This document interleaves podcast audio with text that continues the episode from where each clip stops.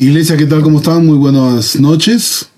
Hoy nos, nos reunimos, nos congregamos para estudiar la segunda epístola de Juan. Vamos a leer la porción que nos corresponde el día de hoy, que es toda la carta de toda la segunda epístola de Juan, y eh, oramos y nos metemos de lleno al estudio de esta al estudio de esta epístola que, como les vuelvo a repetir, tiene mucha carne, mucha carnecita. Así que leemos, oramos y nos metemos de lleno, ¿ok? Segunda epístola de Juan, dice así, el anciano a la señora elegida y a sus hijos, a quienes yo amo en la verdad. Y no solo yo, sino también todos los que han conocido la verdad a causa de la verdad que permanece en nosotros, y estará para siempre con nosotros. Sea con vosotros gracia y gracia, misericordia y paz de Dios Padre y del Señor Jesucristo, Hijo del Padre en verdad y en amor.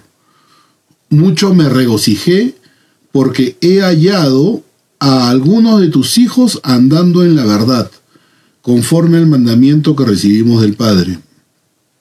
Y ahora te ruego, señora, no como escribiéndote un nuevo mandamiento, sino el que hemos tenido desde el principio, que nos amemos unos a otros.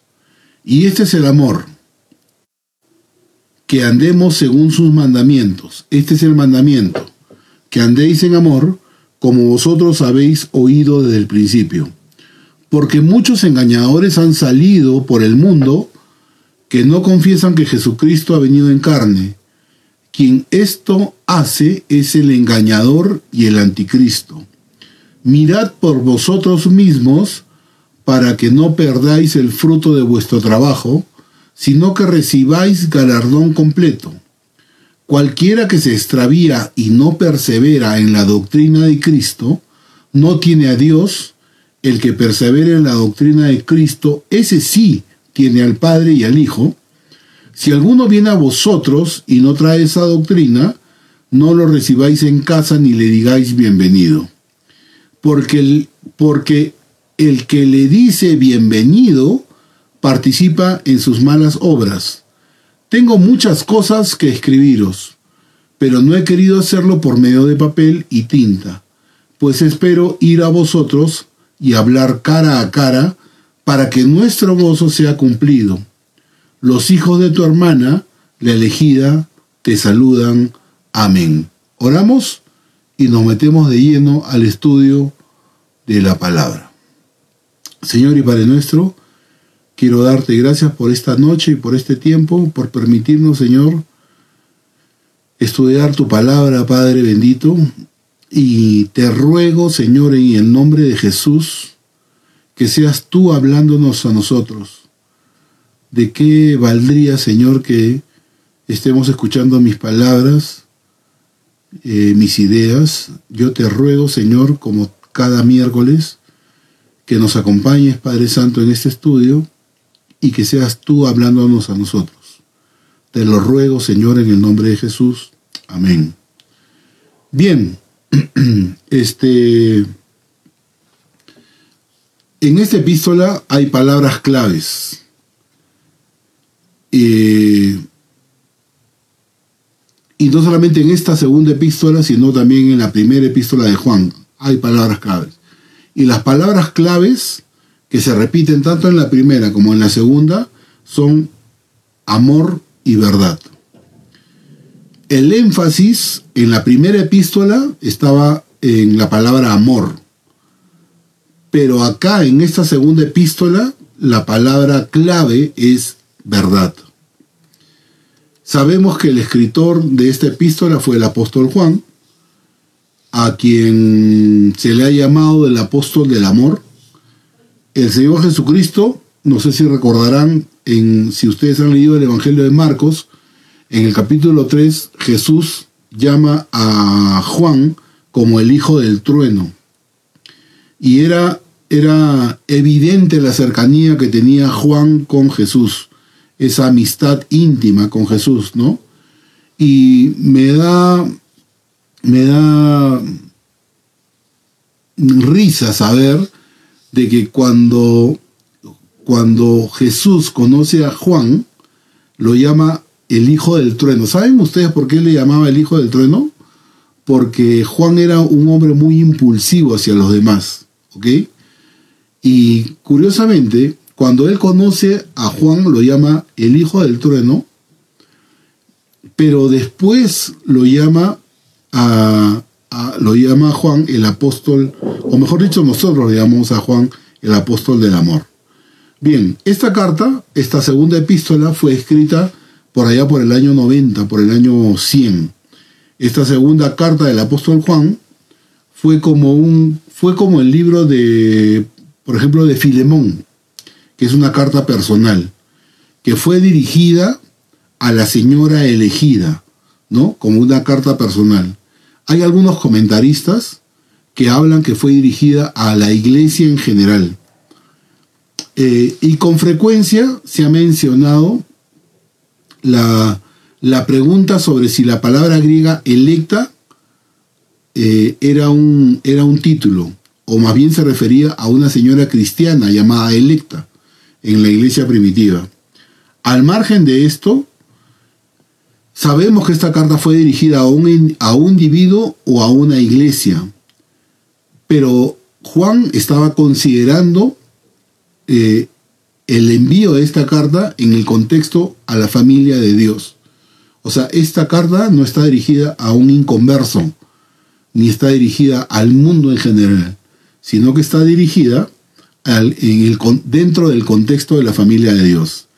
Aparentemente, había una, aparentemente había una señora cristiana o una iglesia local que estaba ofreciendo hospitalidad a todos aquellos que profesaban o que se decían cristianos.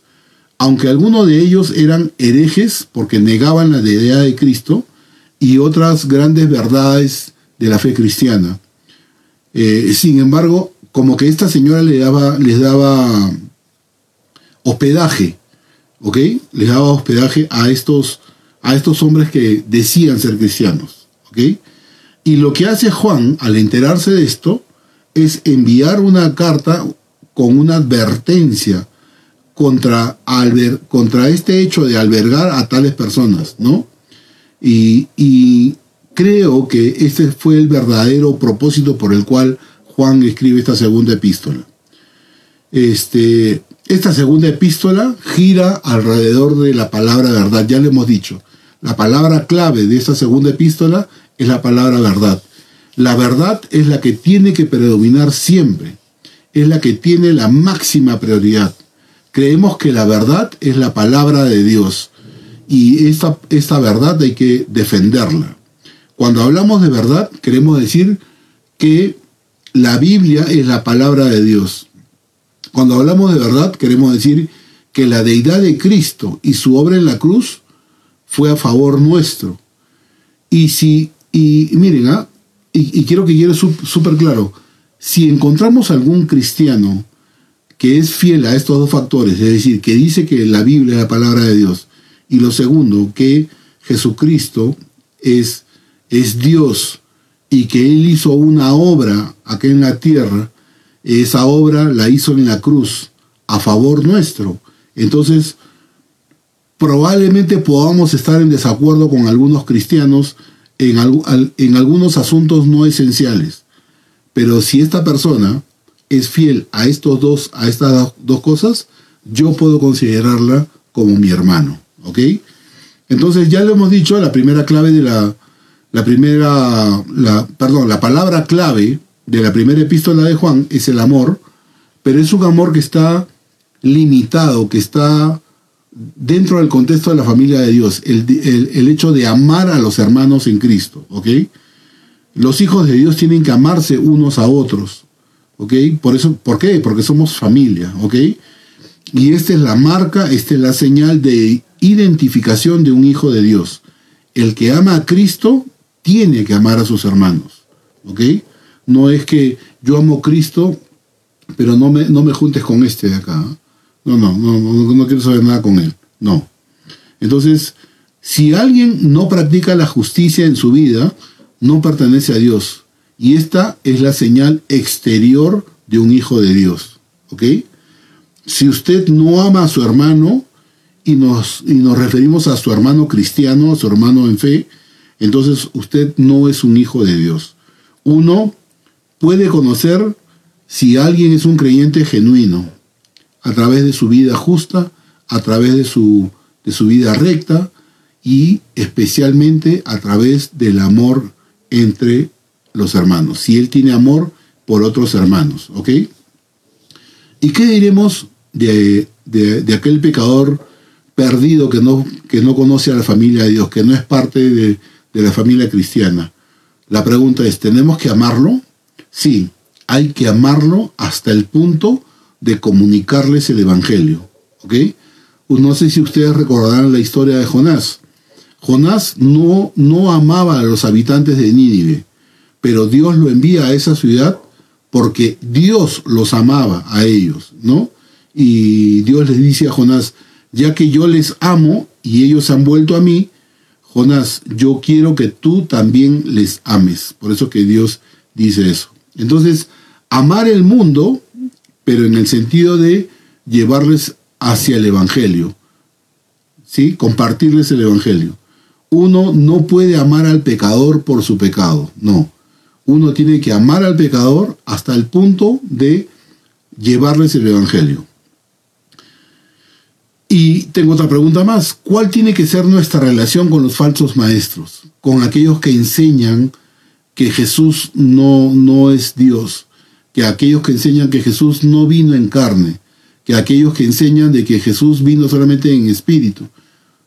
¿Ok? ¿Cuál debe ser nuestra relación con aquellos falsos maestros? Aquellos que niegan la deidad de Cristo. Y ese es el tema que vamos a examinar en este eh, el día de hoy. Pero les adelanto que no tenemos que amarlos y espero que no se les paren los pelos a decir, Martín está diciendo que no, no debemos de amarlos. Sí, y, no, no, Martín, por favor, no digan Martín, sino digan Juan. Juan lo deja, lo deja muy, muy en claro. Juan dice que los creyentes ni siquiera deberían de recibir a estos falsos maestros, ni siquiera deberían de hospedarlos como, como se tenía esa, la costumbre en, eso, en ese tiempo y ahora también.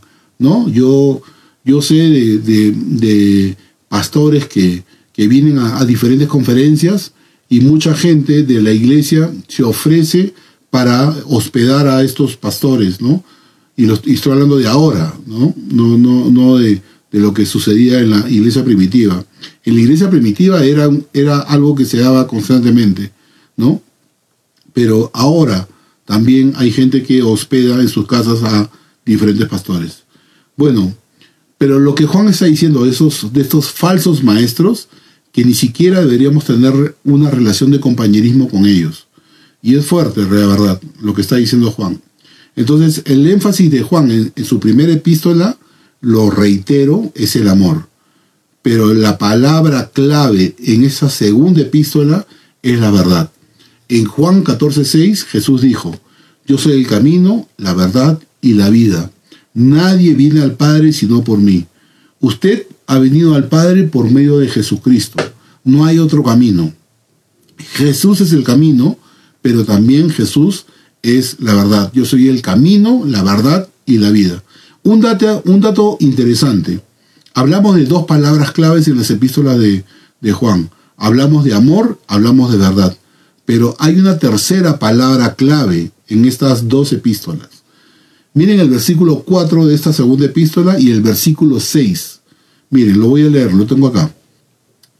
Mucho me regocijé porque he hallado a alguno de tus hijos andando en andando en la verdad, conforme al mandamiento que recibimos del Padre. Ese es el versículo 4. Y el versículo 6 dice lo siguiente, y este es el amor, que andemos según sus mandamientos. Este es el mandamiento, que andéis en amor como vosotros habéis oído desde el principio. ¿Ok? Entonces, andar, andar es la palabra clave. Andar también es una palabra clave, ¿no? Eh, porque he hallado que a alguno de tus hijos andando en la verdad. Y en el versículo 6 dice, eh, este mandamiento que, e, este es el mandamiento que andéis en amor. Entonces no solo es esencial amar, hay que amar a los hermanos en la fe. No solo es importante, la verdad, la palabra de Dios hay que amarla, pero también es importante andar. ¿Ok? Entonces al estilo, al estilo de, de, Calvary, vamos a leer el primer versículo y vamos a eh, eh, entender qué es lo que dice este primer versículo y así sucesivamente hasta el versículo 13. Lo voy a leer, versículo 1. El anciano a la señora elegida y a sus hijos, a quienes yo amo en la verdad, y no solo yo, sino también todos los que han conocido la verdad. Podemos notar que en este versículo se, se enfatiza la palabra verdad. Dice, a quienes yo amo en la verdad. Y otra parte de este primer versículo dice, todos los que han conocido la verdad. La verdad es el tema que se considera la clave para esta epístola. Hemos identificado en primer lugar al anciano. ¿Quién es el anciano al que se menciona en este primer versículo? El, anciano es el apóstol Juan. Y la palabra griega que se utiliza para denominar anciano es la, es la palabra presbúteros o presbíteros en el español. Y es muy probable que Juan haya utilizado esta expresión con un doble sentido. ¿Por qué digo esto? Porque podría significar que él era un anciano, un, anciano entrado en años. Al escribir esta epístola hemos dicho de que eh, había pasado los, este, Juan había pasado los 90 años y él utiliza este término anciano no como un título oficial. O sea, cuando a veces llegamos a una iglesia y le le presentamos a fulano de tal, él es un anciano de la iglesia, estamos dando un título. No, en este caso Juan está utilizando la palabra presbúteros, eh, no como un título oficial, sino para decir que él tenía una edad avanzada, ¿ok? Y es más, eh, Juan es el único apóstol que muere de, este, de muerte natural. Pero al margen de, que él se está mostrando como el anciano por la edad que tenía, observamos que eh, Juan tenía un cargo, una posición en la iglesia. Observamos también que Juan no se presentó como un apóstol, porque la persona a quien le escribía la carta seguramente aceptaba su autoridad. Por eso es que él no pone eh, Juan, apóstol del Señor Jesucristo, ¿no? Como, como, como, como presentándose, ¿no? No, no lo hace, sino a quien le escribe la carta, este, ya sabe la autoridad que tenía Juan, ¿ok? Él se llamó a sí mismo anciano. Y dice que la carta fue dirigida a la señora elegida, ¿no? Y la palabra significa electa. Pudiera ser el nombre de una mujer destacada, una mujer que tenía eh, un cargo prominente dentro de la iglesia, digamos, ¿no? Pudiera ser que esto haya sido una mujer cristiana a quien Juan quería alentar con, su carta, ¿no? Y pareciera que está dirigida hacia una persona notable cuya posición lo hacían capaz de tener influencia o de apoyar el movimiento cristiano. Cabe la posibilidad de que, Juan podía haber estado pensando también en la iglesia, cuando pone a la señora elegida, Puede ser que Juan haya estado pensando en la iglesia como la esposa de Cristo. pudiera ser una manera simbólica de dirigirse a la congregación, a, una congregación en particular. Probablemente Juan no mencionó su nombre, ni el de la señora elegida, ni el de sus hijos, ya que eh, en esos tiempos había persecución, ¿no? el, gobierno romano perseguía a los cristianos y por eso Juan no quiere implicar a nadie por nombre en un documento escrito. Si la carta, imagínense que esta carta hubiera sido interceptada por eh, los miembros de seguridad del, del imperio romano, estas autoridades pudieran haber visto el nombre, a quién iba dirigida y probablemente esto hubiera significado la muerte para aquellas personas. Pero dice la carta que no solamente está dirigida a esta mujer, eh, electa, sino que también estaba dirigido a sus hijos. y podría referirse a sus hijos físicos de esta mujer o podría eh, referirse a los hijos espirituales de la iglesia. Creemos que ambas posiciones son valederas, ¿ok? Y cuando mencionamos a la, palabra la iglesia, nos referimos a la, eh, a la iglesia en general. No estamos pensando en una iglesia local o en algún grupo o sector particular, sino que nos estamos refiriendo a los creyentes que forman la iglesia, a ti, a mí. Este, esta epístola ha sido muy, muy relevante para la iglesia. A veces, a, eh, a través del tiempo, muchas veces no se le da la verdadera importancia de esta carta. Es más, cuando he estado estudiando esta carta, he visto que eh, muchos principales pastores eh, dan una, una enseñanza de, de, 20, 25 minutos sobre esta y juntan la, la, la, la epístola 3 de Juan porque no hay mucho material para, para desarrollar. No, al contrario, hay mucho mucho eh, material para desarrollar en esta, en esta carta. Si está en la Biblia, es, es la palabra de Dios y Dios nos quiere comunicar algo. Esta epístola ha sido muy relevante para la iglesia a través de los siglos. Y lo que aquí menciona, en esta carta menciona Juan, es mucho beneficio para la vida de la iglesia. Otra de las cosas que dice este primer versículo dice, a quienes yo amo en la verdad. Juan está hablando de un amor cristiano genuino. Recuerden de que el amor, cuando, cuando, cuando Juan escribe la primera carta y habla que debemos amarnos entre hermanos, debemos amar a nuestros hermanos, está hablando de, los hermanos de la familia de Dios, los hermanos de fe, aquellos que tienen la verdad. Y la verdad es la palabra de Dios. Eh, ¿Y quién fue revelado a través de la palabra de Dios? Nuestro Señor Jesucristo. Juan expresa dos pensamientos. Escuchen bien. Juan expresa dos pensamientos. Que el objeto de su amor debería ser otro creyente en Cristo. Por eso que le digo que este amor habla de dentro de la familia de, Cristo, ¿ok? Un, creyente que ha sido nacido espiritualmente. Y el otro pensamiento que expresa Juan en esta carta, que él era sincero al asegurar que al expresar su amor no era una mera práctica eh, piadosa, no. El amor era auténtico y real para él. Otra de las cosas que dice este primer versículo dice, a quienes yo amo en la verdad, y no solo yo, sino también todos los que han conocido la verdad. Juan se está incluyendo en esta iglesia, en este conjunto de creyentes. Ellos también amaban a los demás hermanos en la fe, y amaban a esta iglesia. ¿Ok? O probablemente, si se trata solamente de una mujer y no de una iglesia, también amaban a esta mujer en particular, seguramente por su destacado testimonio como creyente. Quien quiera que haya sido esta señora la elegida, era, esta, esta mujer era amada por todos los que habían conocido la verdad si conocemos y amamos la verdad, amaremos a aquellos que también conocen y aman la verdad.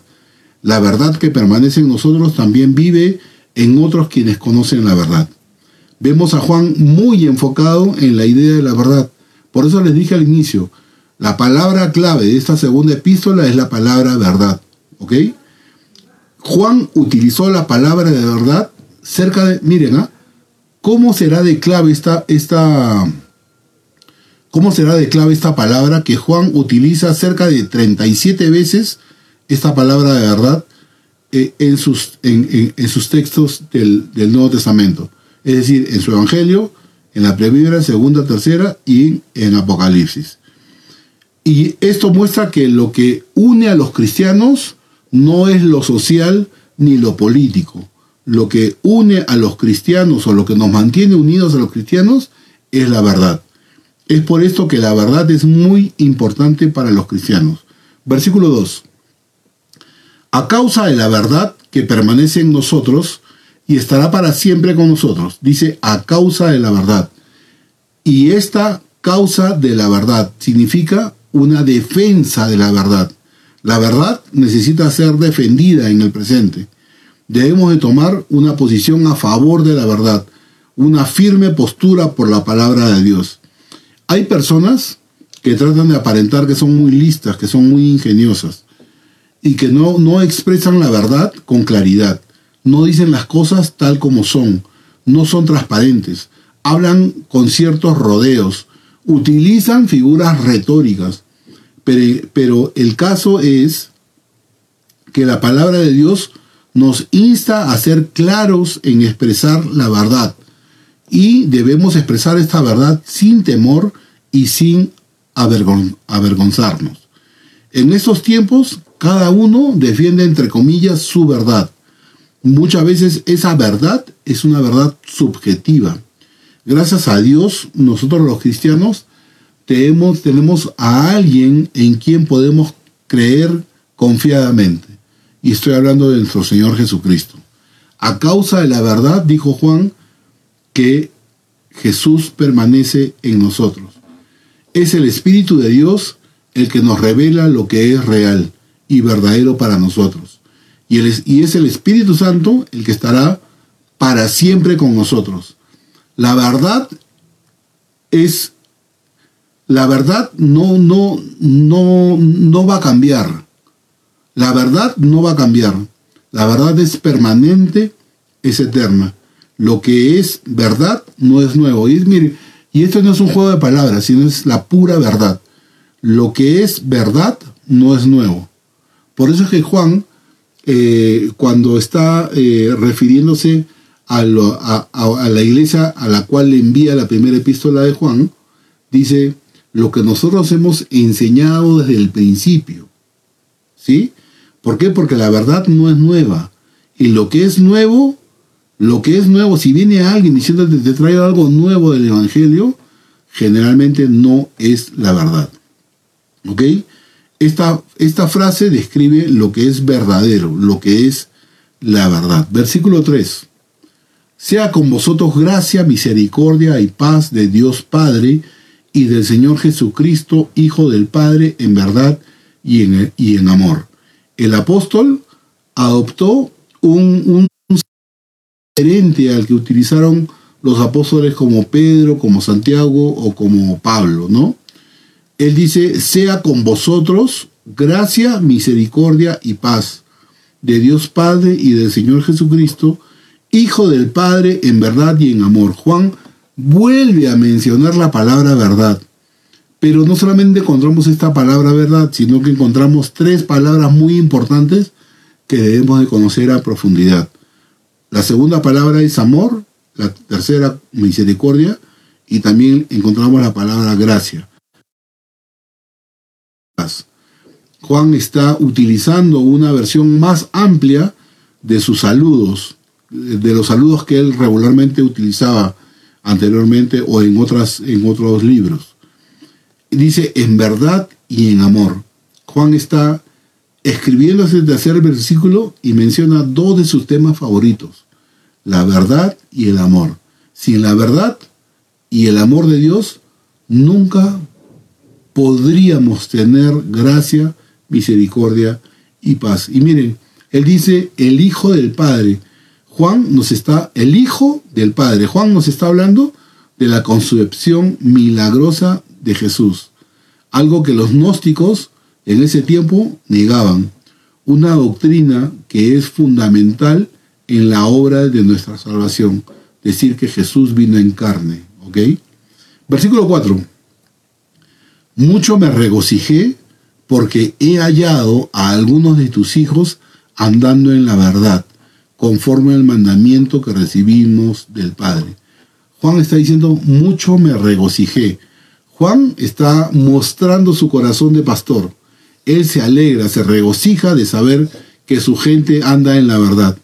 Pero lo que sí me dio penita, es decir, dice, mucho me registré porque he hallado a algunos, no a todos, sino a algunos. ¿Tú eres parte de esos algunos? Aunque la verdad no es la única inquietud de un pastor, es una grande inquietud, es un gran alivio para un pastor ver a aquellos que ama y cuida, que siguen andando en la verdad. Yo recuerdo Yo recuerdo, y no sé si me estarán viendo alguno de los chicos, habíamos, habíamos, eh, estamos ya, estábamos ya en los, uno de los últimos días de campamento que teníamos de Young Life, era un campamento evangelístico donde la iglesia Gracia, eh, Calvary Chapel de Lima, eh, en, en, unión con el grupo de Young Life, habíamos armado un campamento evangelístico con muy buenos resultados. Eh, fue evangelístico prácticamente el no, no me atrevo a decir que el 80% de los chicos que fueron no conocían a Cristo y este campamento los llevaba a les llevaba el evangelio a estos, jóvenes. Y yo recuerdo eh, haber llamado al grupo de, de la iglesia Calvary, de, de, la iglesia Calvary, gracias Calvary Chapel de Lima, y habernos puesto en, un círculo, eh, nos hemos abrazado todos los chicos que estaban sirviendo en el campamento y yo les preguntaba y les decía, ¿vamos a perseverar todos? ¿Nos mantendremos en la fe? ¿No? Porque es, es una alegría, un gran alivio ver que esos jóvenes que se han ido formando en la iglesia siguen en la verdad y, este, y Juan acá en este versículo se está regocijando de eso, ¿no? Eh, porque está diciendo que el pueblo de Dios, cuando anda en la verdad, permanecen y están todos unidos, juntos. Para Juan era importante andar en la verdad, andar en el Señor, caminar en el Señor, ¿no? Sin desviarse ni a la derecha ni a la izquierda, ¿no? Y es maravilloso tener hijos que caminen en la verdad.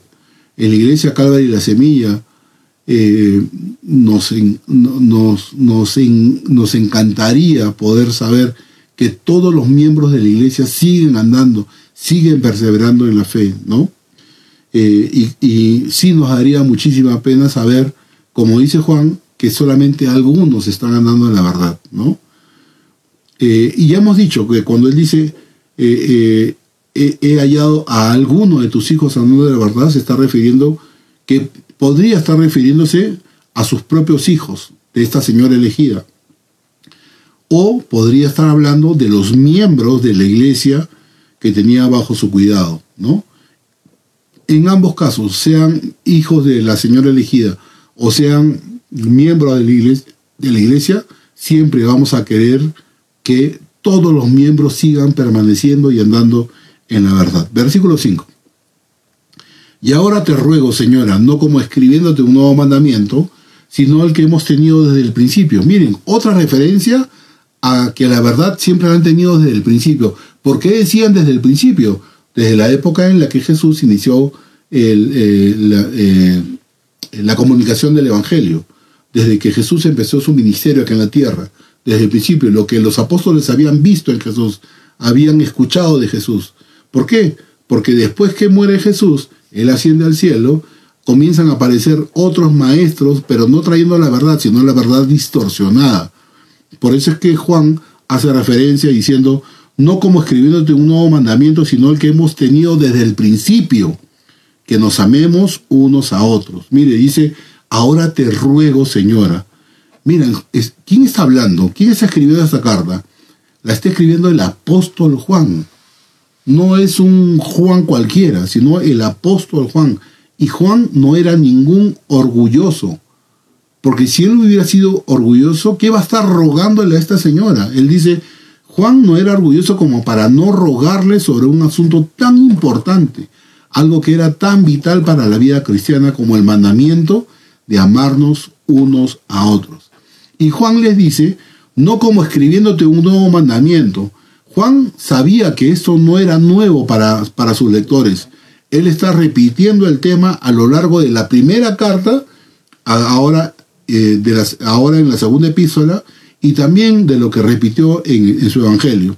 Para Juan era algo fundamental que debía ser repetido y usado y recordado a todos los miembros de la iglesia. ¿Qué cosa? Que nos amemos unos a otros. La integridad de nuestra vida cristiana puede ser medida por el amor que nos tengamos unos a otros. No, no es suficiente la palpadita en la espalda que te dice yo te amo hermano, no, no. Hay que mostrarlo, hay que amarlo a nuestros hermanos en Cristo. ¿Ok? Recordemos la enseñanza del Señor Jesús. ¿Se acuerdan cuando Jesús dijo, si me amáis, guardad mis mandamientos? Si me amáis, guardad mis mandamientos. Y por esto el mundo sabrá que vosotros sois mis discípulos.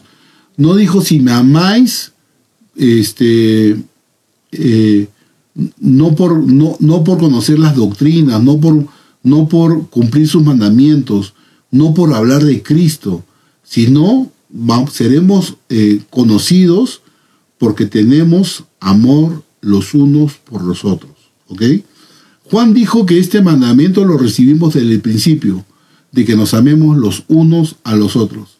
Estamos hablando de, ya estoy un poco reiterativo en esto, estamos hablando acerca del amor entre los hermanos en la fe, en Jesucristo.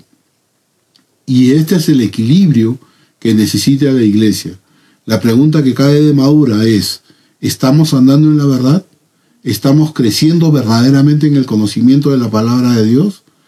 Todos los apóstoles recalcaron y enfatizaron que debemos de andar en amor. Ellos, los apóstoles, enfatizaron el caminar, el andar, el vivir en amor, pero en un amor impregnado y saturado en la verdad. Versículo 6. Y este es el amor, que andemos según tus mandamientos. Este es el mandamiento, que andéis en amor, como vosotros habéis oído desde el principio. Dice, este es el amor que andemos según sus mandamientos. Si amamos a Dios, debemos de obedecer sus mandamientos. Y no lo hacemos pensando en que los mandamientos de Dios son unas cargas que han sido impuestas encima de nuestros hombros, ¿no? Unas cargas pesadas, no, sino porque podemos ver que es lo mejor para nosotros. Recuerden que los mandamientos de Dios no son solamente diez. Y estos son guías, son regalos de parte de Dios hacia nosotros. ¿Qué es el amor? Es vivir cumpliendo sus mandamientos. El Señor lo dijo, si me amáis, guardad mis mandamientos. ¿Y cuáles son los mandamientos de Dios? Los mandamientos de Dios, ya dije, son más de los de los diez que recordamos. Eh, porque los, diez mandamientos son, son, son los mandamientos básicos para los gobiernos de los pueblos, para la civilización. Pero el cristiano ha sido llamado a vivir en el fruto del Espíritu Santo, que es amor, gozo, paz, eh, paciencia, benignidad, bondad y fidelidad. Si estas virtudes están en nosotros, y permanecen en nosotros, quiere decir que nosotros estamos cumpliendo sus mandamientos. Si estas virtudes, amor, gozo, paz, benignidad, paciencia, bondad, etc., no están en nosotros, significa que no estamos obedeciendo sus mandamientos. Y el, y el amor siempre, y el amor siempre se expresa por medio de acciones de ayuda hacia otras personas. Ojo, el amor siempre se expresa por medio de acciones de ayuda a otras personas. Nadie puede decir que ama a alguien a menos que tenga una genuina preocupación que nos impulse a ayudar a quien lo necesite. ¿Ok? Dice, andemos según sus mandamientos. El amor verdadero, así es como debe andar. No es un amor vago al que no le preocupa la obediencia tampoco es una emoción del amor, ¿no? Recuerden de que el que ama, obedece. El que ama, obedece. Versículo 7. Versículo 7. Porque muchos engañadores han salido por el mundo que no confiesan que Jesucristo ha venido en carne. Este era el problema de los, de los falsos maestros en la época de Juan. Quien esto hace es el, es el engañador y el anticristo dice que muchos engañadores han salido por el mundo. Juan estaba consciente que estos falsos maestros eran un peligro para la iglesia. El problema principal en, segunda de Juan era que estos maestros y estos misioneros iban regando esa falsa verdad porque iban andando y iban viajando por las diferentes iglesias. Y de acuerdo a la ética cristiana, a aquellos que viajaban se les, se les debía se les debía demostrar hospitalidad, ¿no? En los pueblos o, donde llegaban se les debía de demostrar hospitalidad. Y lo que Juan estaba diciendo era de suma importancia. ¿Por qué? Porque lo que se estaba difundiendo eran estas ideas falsas sobre la persona de Cristo. Estos grupos sostenían que este, Jesús no había venido en carne. Jesús no había venido en carne, ¿ok? Y dice, es el engañador. Juan tenía en mente principalmente el, peligro de su época, el peligro de aquellos que pensaban que Jesús, siendo Dios, no podía, no podía tener una conexión real con el mundo material. Y para combatir, para combatir esto, Juan hizo una declaración súper clara debemos confesar que Jesucristo ha venido en carne. Esto significa que Jesús vino como un hombre real, como tú y como yo, en su primera venida. También significa que vendrá como ser humano en una humanidad glorificada, añadida a su deidad eterna. Un Jesús real de carne y hueso vendrá otra vez a la tierra. Y dice, ¿no? es el engañador, es el engañador y el anticristo. En contra de esta idea falsa de Jesús, Juan insiste que aquellos que no confiesen que Jesucristo ha venido en carne son los engañadores y tienen el espíritu del anticristo. Un anticristo era, era el que no confiesa que Jesucristo, que Jesucristo ha venido en, cuerpo, en un cuerpo humano. Y Juan nos advierte de estos anticristos en su primera carta. En 1 Juan 2.18, en 1 Juan 2.23, en 1 Juan capítulo 4, versículo 3. Son aquellos que se oponían a Jesús, pero que no solamente se oponían a Jesús, sino que te ofrecían un Jesús a tu medida, un Jesús que sustituyera a nuestro amado Jesús. ¿Ok? Versículo 8 dice, mirad por vosotros mismos para que no perdáis el fruto de vuestro trabajo, sino que recibáis galardón completo. Ojo, usted no pierde su salvación cuando tiene comunión o compañerismo con personas equivocadas. No pierde, ¿ok? Que quede súper claro esto. Pero si, nos, si nos, nos colocamos en una posición peligrosa desde el punto de vista espiritual, ¿no? porque nos podemos sentir cómodos con gente de una con gente de una, de una secta, ¿no? Sabiendo que esta secta niega la deidad de Cristo, ¿no? Entonces, eh, no hay por qué ponerse en una situación límite, ¿ok? Versículo 9. Cualquiera que se extravía y no persevere en la doctrina de Cristo, no tiene a Dios. El que persevera en la doctrina de Cristo, ese sí tiene al Padre y al Hijo. Es decir, negar al Jesús de la Biblia es rechazar al Hijo y rechazar al Padre. Y Juan está trazando una línea de verdad, que el que, el, el que transgrede esta línea de verdad está, se, está convirtiendo en un hereje. Y la palabra extravía tiene la idea de ir más allá de los límites ir más allá de lo que es correcto. Cualquiera que va más allá de lo correcto puede irse a un extremo. Nunca vamos más allá de las enseñanzas de Jesús, de quien Él es y de lo que ha hecho por nosotros. ¿Ok? Versículo 10 y estamos casi casi terminando. Si alguno viene a vosotros y no trae esta doctrina, no lo recibáis en casa. Qué duro, Juan. No lo recibáis en casa, ni le digáis bienvenido si alguno viene a vosotros y no trae esta doctrina, es decir, si alguno se acerca a, nosotros negando la doctrina verdadera de Jesús y encima promueve una doctrina falsa, Juan dice que a, esto, a esta gente no debemos de ofrecerle ni hospitalidad ni ayudarlos a que ellos propaguen o promuevan sus verdades falsas. El hacerlo, es decir, ayudarlos, o darles hospitalidad es participar de sus malas obras. Y dice, el que, el que le dice bienvenido. Miren, Juan con este término incluye mostrar hospitalidad y dar apoyo. Es decir, no, no les muestres hospitalidad, no les muestres apoyo, ¿no? Pero probablemente para un cliente, un, un creyente que es débil o que es poco hábil con el manejo de la palabra, hasta es necesario que ni siquiera lo saluden, ¿no?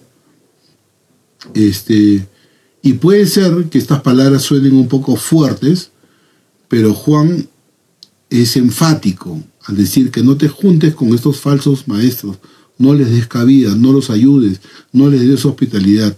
Y no es que Juan haya perdido su amor, sino que él está considerando que tú puedes caer por la falta de conocimiento de la palabra, puedes caer en esta falsa doctrina. Dice, porque el que le dice bienvenido participa en sus malas obras. No le recibáis en casa, no le, no le digáis bienvenido, ¿no? No lo recibas en casa. No participes en sus malas obras. Versículo 12, y me quedan dos versículos.